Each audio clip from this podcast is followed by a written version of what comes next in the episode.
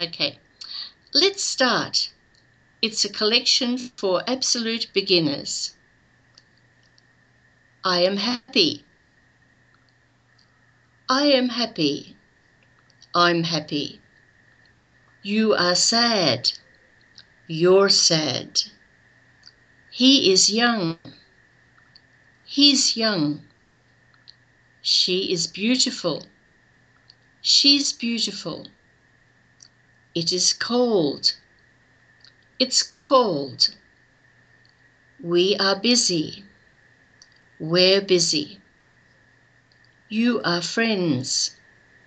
You're friends. They are nice. Are you happy? Yes, I am.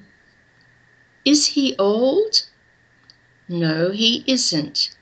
He is young. Is it hot? No, it isn't. It's cold. Are they nice? Yes, they are.